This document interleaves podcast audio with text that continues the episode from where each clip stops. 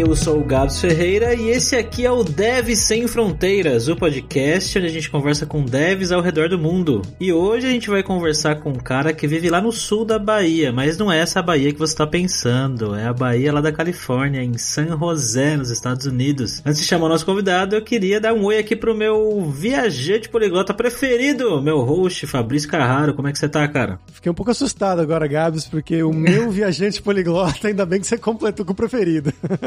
ah, que isso. Ah, é, é um pouquinho seu, né? Toda semana com você aqui, às vezes passo mais tempo com você do que com a sua esposa. Com a minha esposa? Eita.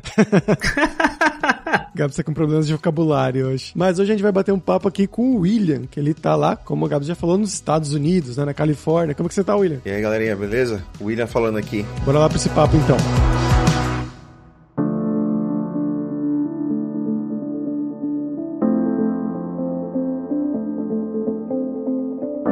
William, pra gente começar aqui, cara, eu quero te fazer a primeira pergunta que a gente faz para todo mundo, que é pra você contar um pouquinho mais sobre você, né? Então, de onde que você é do Brasil, o que, que você estudou, o que, que você fez de trabalho na sua vida e como é que foi o processo, né, até você chegar aí nos Estados Unidos para trabalhar na Netflix. Começar falando que meu nome é William. Se eu não me engano, eu tenho agora 38 anos.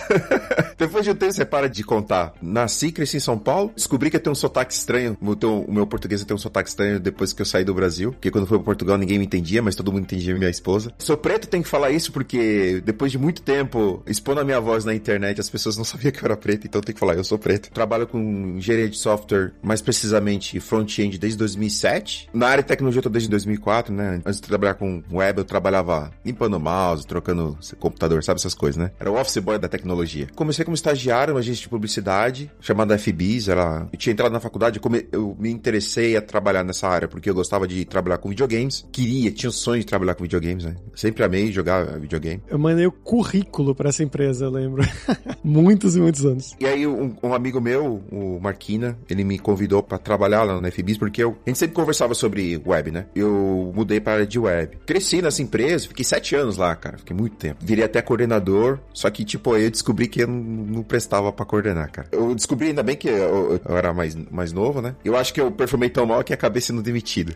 Mas aí eu acho que foi que quando bateu, né? Porque eu fiquei muito tempo dentro de uma empresa e bateu a realidade, né? Porque tava na minha zona de conforto. E, e, aí, quando chega no mercado, fiquei muito tempo em agência. Agência é um lugar muito bom para você aprender, né? Mas eu não sei hoje, né? Mas naquela época, se você aprofundar em alguma coisa, não era ruim. É porque, por exemplo, você não tinha pull request, não tinha code review, não tinha teste, não tinha um monte de coisa que quando você trabalha com produto, você precisa se preocupar. Aí nessa eu acabei sendo impactado pela realidade, tive que reaprender minha profissão, né? Aí nessa eu entrei como prestador de serviço terceirizado na, na Telefônica, trabalhei lá três meses fazendo um projetinho com a Ionic. Aí nessa eu entrei na Geek, que foi uma empresa que eu acho que foi o primeiro pivot point na minha carreira, né? Assim, de crescimento. Que quando eu cara, só tinha cara formado no ITA, os cara absurdo de bom. E ali eu aprendi bastante. E aí nessa, a Geek, na verdade, na época, era, ela era considerada um lugar bem difícil de você entrar para trabalhar lá, né? E aí eu acho que nessa, de eu estar trabalhando lá, eu era o único front-end que tinha lá na empresa. Ou o resto era tudo full stack. E isso chamou a atenção do mercado. E aí eu tinha começado a receber um, uns inputs no LinkedIn, e um povo me chamando pra entrevista. E nessa, eu tinha acabado de pegar um apartamento, tava ruim financeiramente, porque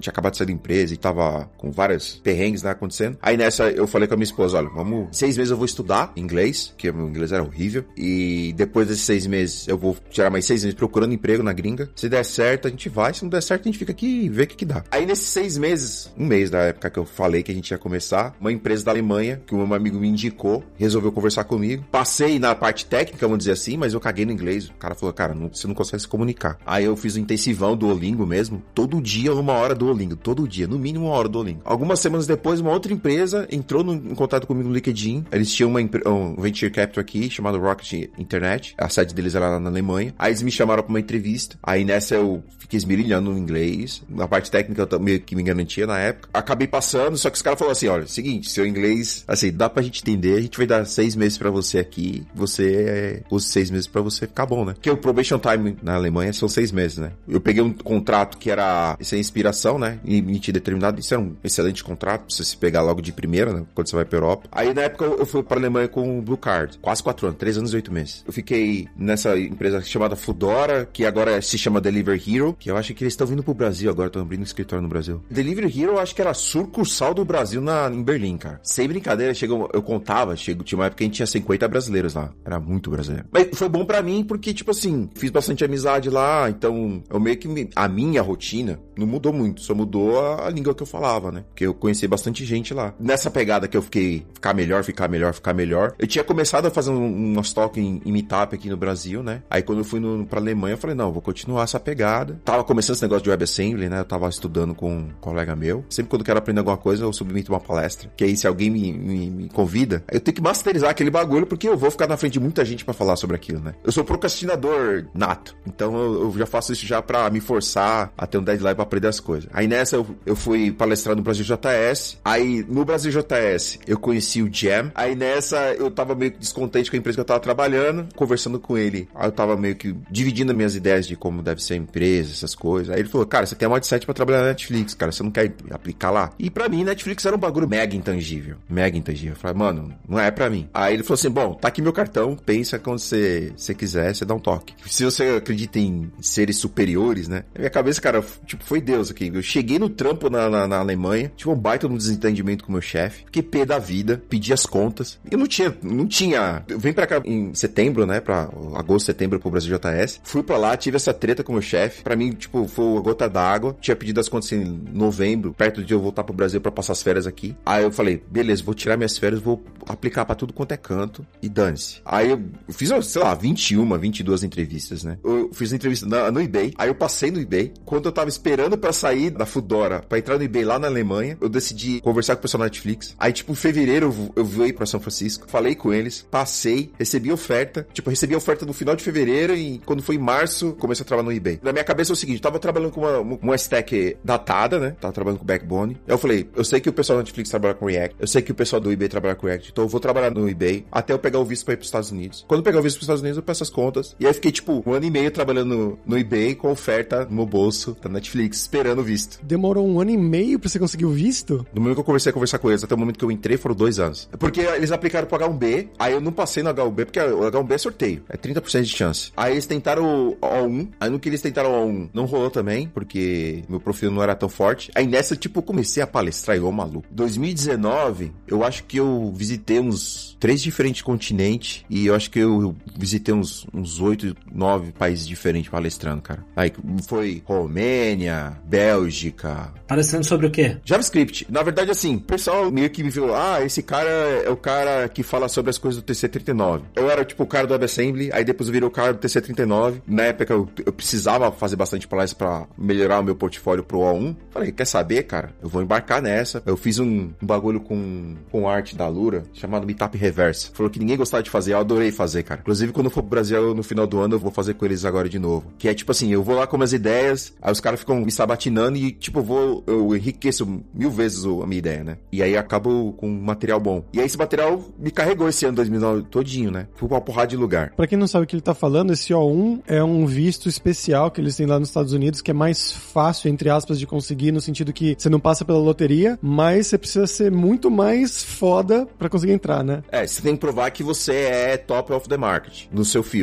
né? Então, tipo, se você é um ator, você tem que ganhar um Oscar. Se você é um esportista, você tem que ganhar uma medalha de, de um campeonato mundial ou uma Olimpíada. É nesse nível. Por exemplo, se você trabalhou em agência e você trabalhou num, num projeto que ganhou Cannes, já era, você já tem um, um dos pré-requisitos, entendeu? Que é um dos mais difíceis de conseguir. Só que, tipo, ainda bem que eu vim com o H1B, porque O1 é um visto muito chato. Que para brasileiro, por conta do Brasil, não é por conta dos Estados Unidos dessa vez, o Brasil faz o, o americano outstanding e tá no Brasil renovar o visto a cada três meses, por conta da reciprocidade, os Estados Unidos fazem a mesma coisa que o Brasil. Então, toda vez que eu pego um stamp, um carimbo no meu passaporte, eu tenho três meses para viajar. Depois disso, eu tenho que voltar pro Brasil, revalidar o meu stamp, e aí eu tenho mais três meses. Ah, bosta. Pelo menos o carimbo do H1B são 18 meses. Depois de um tempo, eu consegui o visto e vim para cá, pros Estados Unidos, onde eu estou já dois anos que para mim passaram muito rápido por conta da pandemia, né? É, dois anos é mais ou menos o tempo da pandemia.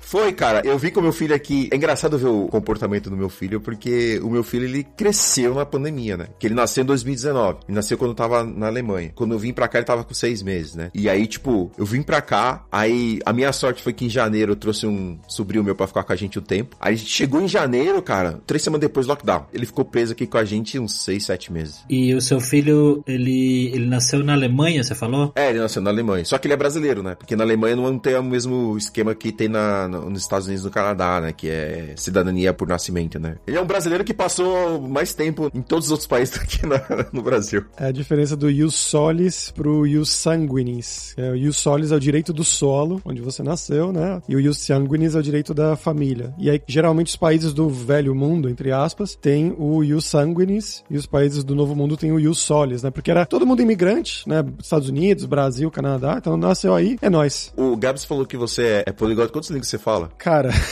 essa é a pergunta do terror dos poliglotas, né, mano? Quantas línguas as pessoas acham que você fala? Pronto, melhor assim. Tá, então vamos dizer 10. Legal. Acham que eu falo 10. Você tá no 95 percentil da Europa. É, não sei se... Não, é, uma, uma boa parte da galera aqui, né? Falta Albânia, falta uma boa parte ali, Armênia...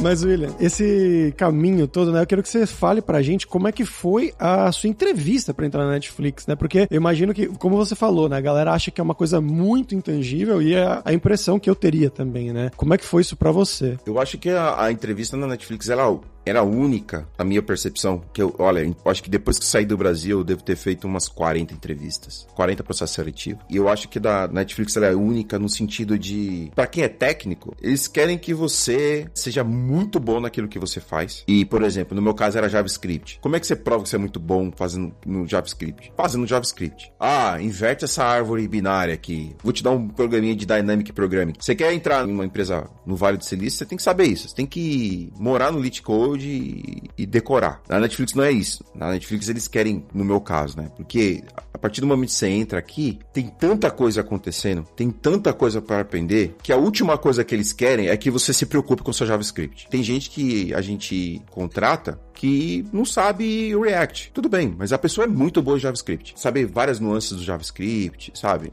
Saber mesmo o que é um hosting, por que, que o host existe. Saber como é que você delega eventos, saber como é que você aprende eventos, saber como isso funciona no browser, né? Se a gente precisar de um dia, a gente tem um problema que é, ou a gente quer apertar um pouco para ter um, um pouco mais de performance, você precisa sair do padrão. Cara, a gente tá com um problema aqui que o React não vai resolver. Paciência. Como é que a gente resolve isso? Então, eles esperam que toda e qualquer pessoa que tá aqui dentro saiba ou tenha input para poder resolver esse tipo de problema. Baseado nisso, o processo seletivo aqui é, é, bem único. O meu processo seletivo ele foi muito, pelos motivos que eu já te falei, eu tive 13 sessões, né? Geralmente você não tem tudo isso. Das minhas 13 sessões, três foram.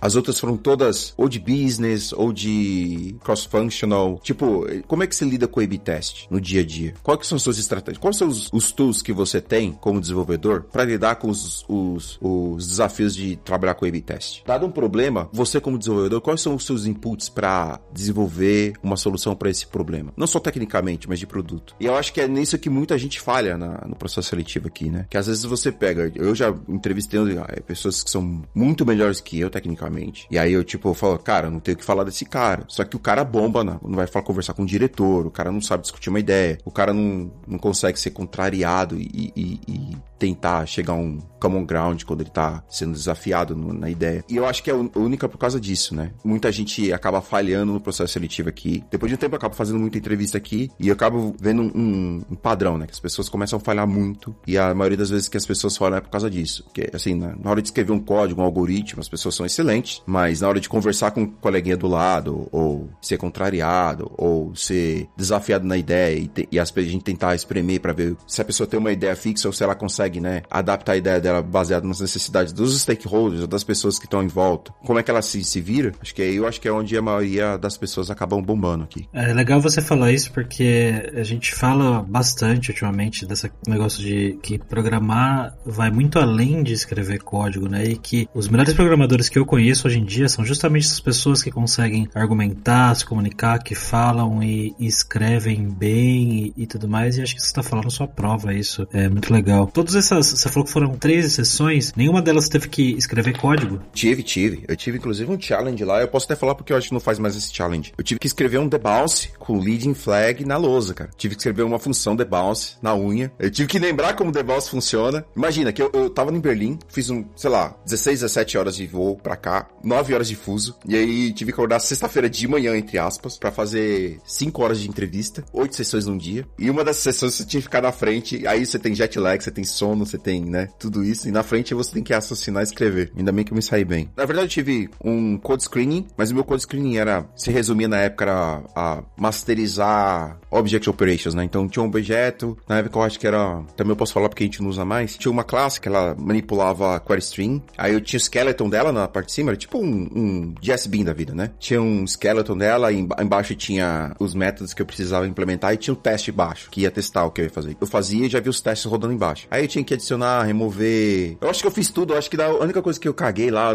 que eu me lembro, foi que tinha um key value pair que eu recebia, que era array de array. Na época eu não conseguia, não veio na minha cabeça como fazia flat, né? Não fazia o array flat. E aí nessa, acabei não, não fazendo essa última parte. Mas o cara foi legalzinho, ele mudou o teste para passar o que eu tava escrevendo. Que no final, tipo assim, não é 0 ou 1, né, cara? É como você lida com as coisas. A maioria era cross-functional, né? A maioria das entrevistas. Eu tenho certeza que teve uma que eu bombei, tenho certeza que eu bombei, que foi uma de negócios, né? O cara me deu um problema de negócio, um baita de um problema que impactaria milhões. O cara pediu para eu resolver e eu tenho certeza que eu não consegui resolver. E, cara, tem alguma maneira que você acha que dá para as pessoas que estão ouvindo a gente, que tem vontade de trabalhar e se prepararem para esse processo todo? Eu tava conversando com alguém, não sei se foi no Dev na Estrada ou se foi conversa de boteco, que eu falei assim, cara, fazer processo seletivo é girar roleta, cara. Porque eu fui reprovado com uma porrada de startup. Startup de, de 5 negros, startup de, de 50 negros, startup de 500 negros, empresa grande, empresa pequena. Eu fui reprovado na porrada. Tipo, fiz, sem brincadeira, fiz umas 40 entrevistas e dessas 40 entrevistas eu recebi 5, 6 ofertas, sabe, de trabalho. Na minha cabeça, assim, esteja preparado que uma hora vai rolar, cara. Que se você quiser entrar numa empresa específica, no caso, por exemplo, se você quiser entrar na Netflix, né? Saiba JavaScript de, de core áudio, esteja preparado para resolver problemas de algoritmos simples. Tenha muita vivência de produto. Aí eu acho que é aí que eu acho que não tem, não tem shortcut. Porque a gente, se a pessoa não tem vivência de produto, a gente pega, né, na, nessas discussões. Tem gente nova, assim, sabe? Cara que se graduou, sei lá, dois, três anos e entrou aqui. Mas o cara se graduou e abriu uma startup, falhou a startup e depois veio para cá. Então o cara tem muita vivência de produto. Então o cara passa por muita coisa que vai credenciar ele a passar no processo seletivo.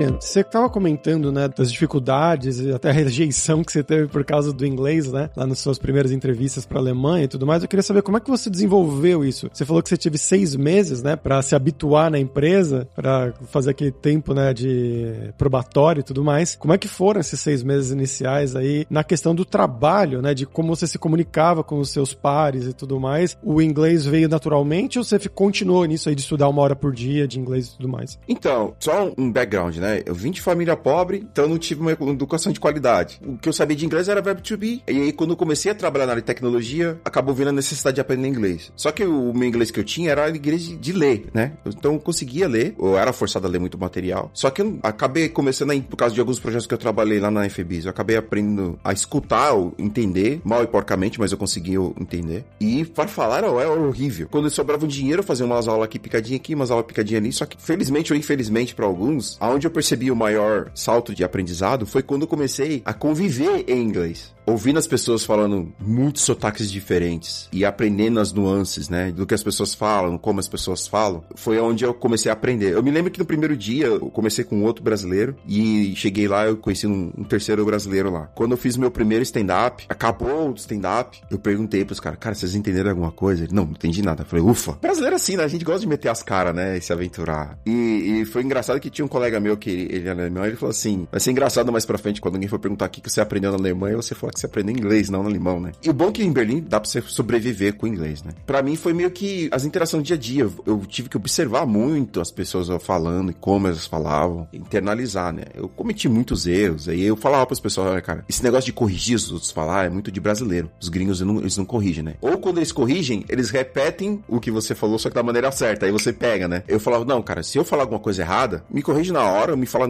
Aí foi tipo, eu não ser orgulhoso, né? Ser humilde e falar, cara, eu vou cometer erros e por favor me corrige, porque só assim eu vou aprender. O pessoal abraçou essa ideia, o pessoal foi me corrigindo e eu fui aprendendo, cara. Ô, Gabs, eu acho que tá na hora, né? Tá na hora daquele momento, né? O momento do alura língua, guá, guá, guá. Hoje a gente vai falar aqui exatamente sobre o curso em inglês para devs, né? Que é focado em você que é desenvolvedor, desenvolvedora, assim como o William, quer ir pra Alemanha, quer ir pra Netflix, lá na Califórnia. A gente fez o curso especialmente para você que trabalha nessa área e focando no vocabulário técnico que você vai precisar para trabalhar lá fora, né? Então a gente tem aulas específicas sobre temas variados relacionados à tecnologia. Data Science, Front-End, Back-End, Orientação a Objeto, Pair Programming, tudo isso com instrutores de diversos países, fazendo tanto aulas mais de apresentação, né? Então você pode ver como você faria também uma apresentação, ou também aulas mais de roleplay, como seria uma entrevista de emprego, como é que seria uma reunião do trabalho, né? Você tem que ouvir, escutar, tem que ouvir o que sua chefe está falando com você ali no Zoom, você tem que anotar os pontos para ver se entendeu tudo muito bem mesmo, sempre com a transcrição, com tradução, destacando, né? Explicando a gramática também, e você vai ter o contato também com sotaques diferentes. Então tem gente dos Estados Unidos, da Inglaterra, da Índia, da Alemanha, da Polônia, que são pessoas que vão trabalhar com você nesse dia a dia aí de desenvolvedor, de desenvolvedora fora do país. Então, vai lá em aluralingua.com.br e conheça esse novo curso. Acho que foi bem legal. Você teve alguma coisa disso, William, né? Dos sotaques diferentes? Pô, cara, eu acho que o que mais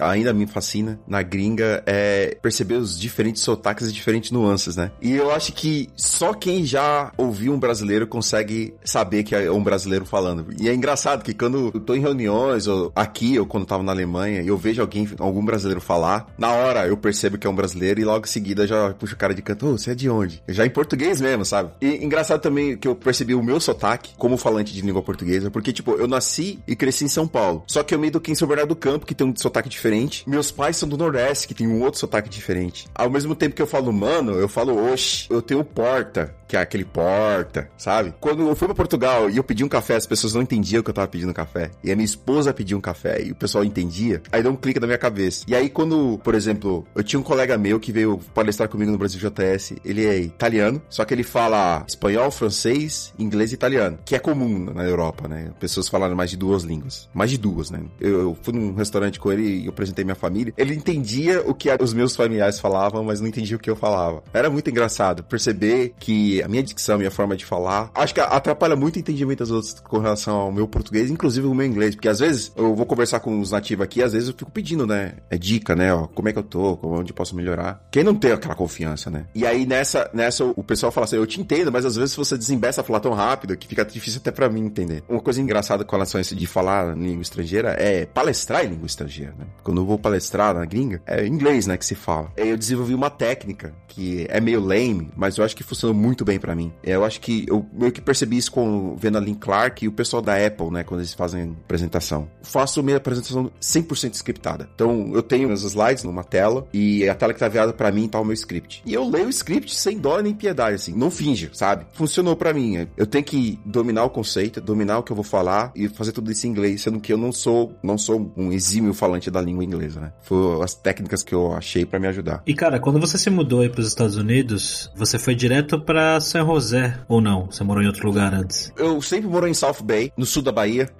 Na verdade, eles me deram uma corp house por um mês, então era Campbell, que é tipo uma cidade ao sul daqui de 30 mil habitantes, tá? Entre São José e Los Garos, onde fica a Netflix. E depois, por conta de São José ser a maior cidade aqui do sul, minha esposa queria ficar no lugar onde tinha bastante gente, ela não queria essa pegada de morar em subúrbio. A gente acabou morando mais próximo do centro de São José. Ali até vandalizar a nossa casa. E ela falou: Putz, não quero mais morar aqui. E aí a gente morou no subúrbio mais ao norte, né? De São José. Conta essa história aí, que é isso, de vandalizar a casa? Putz, cara, era, foi um dia que era assim, eu tava morando numa townhouse, que é tipo um sobrado, né? E tinha três níveis, né? Tinha um, um nível térreo, tipo um mezanino e o andar de cima. O térreo, onde ficava a sala, o mezanino ficava a cozinha, sala de jantar e, e os quartos ficavam no último. Eu tenho mania de ficar assistindo televisão e desmaiar no sofá e acordar no outro dia. Infelizmente, nesse dia aconteceu isso comigo. Aconteceu de um outro maluco, tá por aí na, na cidade vandalizando vidraças. E aí acordei com tudo, com uma pedra mais ou menos do tamanho de uma mão assim, a mão de um adulto, quebrando o vidro da minha casa, do meu lado. E aí com a minha cabeça, o vidro era temperado, então a minha cabeça de, de diadema, que eu moro muito tempo de diadema, minha cabeça de periferia foi, tô atirando. Aí a primeira coisa que eu fiz foi, tipo, acordei, me escondi, e aí eu fiquei quietinho esperando para ver se tinha mais alguma coisa acontecendo, né? Aí nada mais aconteceu, só ficou o barulho do vidro craquelando. Aí nessa subida pro último andar, liguei pra polícia, só desci com o policial no, no telefone como se fosse adiantar alguma coisa. Tipo, eu ouvi ao vivo alguém me matando, se fosse o caso, né?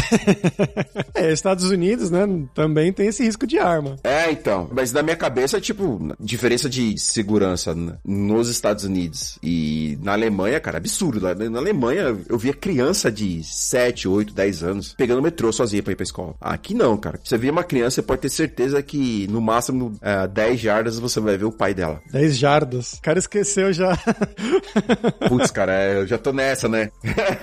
Unidade de medida imperial. 10 metros, vamos dizer assim. É, na redondeza tá o pai, né? Essa é outra coisa, né, cara? Ainda bem que eu não tô no Canadá. Canadá é pior, né? Porque Canadá eles usam métrico e imperial ao mesmo tempo, né? Dependendo da coisa. E, cara, você chegou aí no momento da pandemia, né? Mas o que você pode falar do estilo de vida aí? O que, que tem para fazer e, e, e, como que é morar em São José? Cara, aqui, assim, se alguém me perguntasse hoje onde você preferia morar, se dinheiro não fosse problema, eu voltava pra Alemanha. Fácil. Ou Portugal. Ou Espanha. Um desses três lugares. Sul da Espanha, sul de Portugal ou Alemanha. Talvez, talvez Sicília também. Porque a grande diferença entre europeu e americano é que o europeu tem um estilo de vida mais. Vamos curtir a vida. Olha aqui, olha o sol. Primeiro dia de sol da primavera, um monte de pessoa fica doente. Eu tô fazendo aspas com a minha mão aqui para quem tá ouvindo. Porque o pessoal quer aproveitar o sol. É muito parecido com São Paulo, na parte ruim, assim. É tipo, trabalho, trabalho, trabalho. Você é o que você faz, money rules, né? E é muito consumismo, né? É bom que, assim, se você quer comprar coisa, que é o melhor lugar. Você compra, compra, compra. E engraçado que as pessoas aqui nas casas dela, a garagem não é feita para carro. Deixa o carro no driveway, a garagem é, é, é entulho. Só compra tanta coisa que não tem onde colocar e acaba colocando na garagem. Tem até startup de aluguel de espaço na garagem pra pessoa que entulha a casa, né? A minha maior preocupação agora é não se tornar essa pessoa. Que meu primeiro ano aqui, tipo, meu salário era muito maior do salário que eu ganhava na Alemanha. Meu primeiro ano aqui, é compra, compra, compra, compra, compra. Aí o segundo ano eu falei, não, calma, precisa pensar no futuro. E aí o meu terceiro ano aqui vai ser, tipo, o quão perto eu posso chegar do meu estilo de vida na Alemanha aqui nos Estados Unidos. Mas assim, é legal. Se você quiser ter um carro da hora, você tem. Se você quiser ter um material da hora, você tem. Eletrônico, sabe? A gente que gosta muito de gadgets aqui é legal. É ruim que você depende de carro pra todo quanto é lugar. Então, assim, a não ser que você mora em São Francisco e tem uma bicicleta, não vai rolar pra você se locomover aqui na, na Bahia. Tipo, eu fiz um road trip agora pra Portland. Foi bem legal. A mudança de paisagem, você viajando pro norte é muito legal. Então, fazer road trip é um negócio legal. Eu nunca me imaginei ficar dirigindo o carro por, sei lá, 12, 14 horas. Quer dizer, não dirigi por 12, 14 horas porque eu tava dividindo com outra pessoa. Eu não vou muito pra parque, né? Mas o pessoal aqui, eles também, eles gostam muito de se divertir ao céu aberto. Diferentemente de São Paulo, né? Que raramente você vê as pessoas no parque, você vê mais as pessoas em shopping.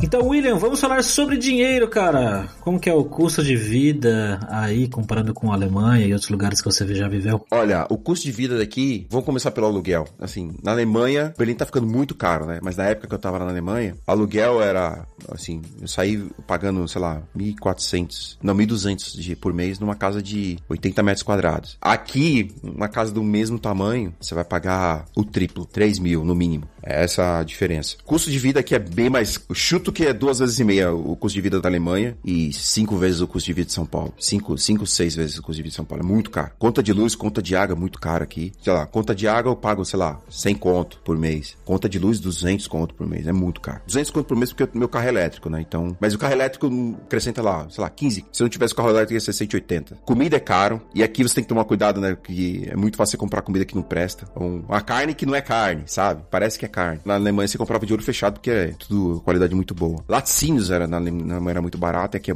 é muito caro. Eletrônico, essas coisas de gadgets aqui é mais barato que lá na Alemanha, né? Mas fora isso, tudo aqui é mais caro. E o salário acompanha esse valor também? Então é três vezes maior que na Alemanha? É, facilmente. O salário de um sênior na Alemanha é o salário de um, um, graduado aqui. Eu tô falando do Vale do Silício, né? Se você vai morar na Flórida, é outro rolê. Se você vai morar em Nova York, é outro rolê. Mas também o custo de vida é outro rolê também, né? Pra quem tá curioso para saber qual é o nível salarial aqui da Bahia, tem um site chamado levels.fyi, levels em inglês, ponto FYI. Aí você coloca cargo, empresa, aí é muito próximo da realidade lá.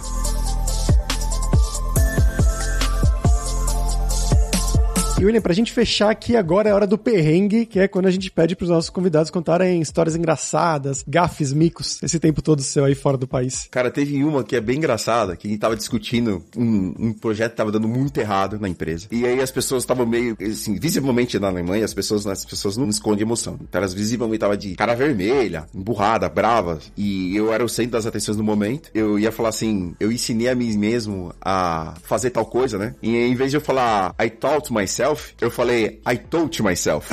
O que quer dizer uma coisa totalmente diferente? Told myself, pra quem, pra quem não pegou, cara, é como se eu estivesse falando que eu tava me masturbando. E eu falei séria a frase, né? I told myself to whatever. E aí todo mundo, assim, ficou. Deu uma tela azul de uns 5 segundos e todo mundo começou a dar risada. Mudou o clima da reunião, porque as pessoas perceberam que eu cometi uma gafe e eu não tinha percebido da minha gafe, né, cara? cara, fantástico. E tem uma outra que eu mandei um pull request, que eu escrevi Improving Tests, mas eu escrevi testes em português. E testes, como a gente escreve em português, significa testículos em inglês, né?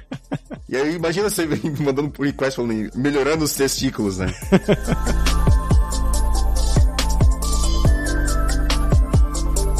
Excelente, William. Cara, muito obrigado pelo seu tempo, cara. Foi muito bacana. Você quer divulgar alguma coisa? Eu não faço, não tô fazendo mais live, então. Se um dia eu fizer live, você me, me segue no Twitch lá, William Dev. De vez em quando eu mostro minhas caras lá no Dev na Estrada também. Se quiser, assina lá e segue a gente. Os links, como sempre, lá na descrição em devsemfronteiras.tech.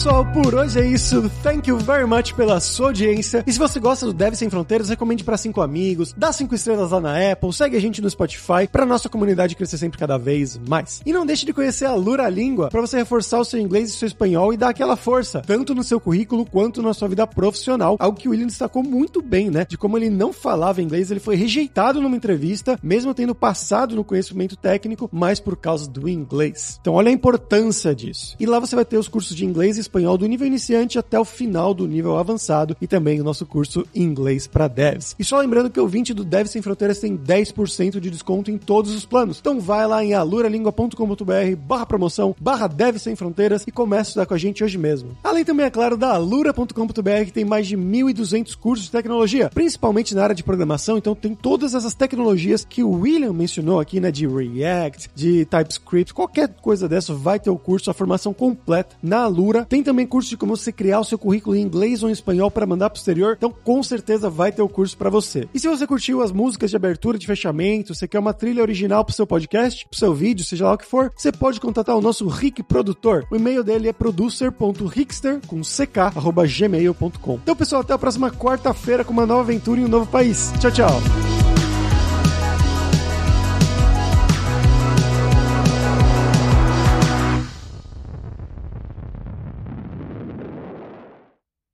Este podcast foi editado por Radiofobia, podcast e multimídia.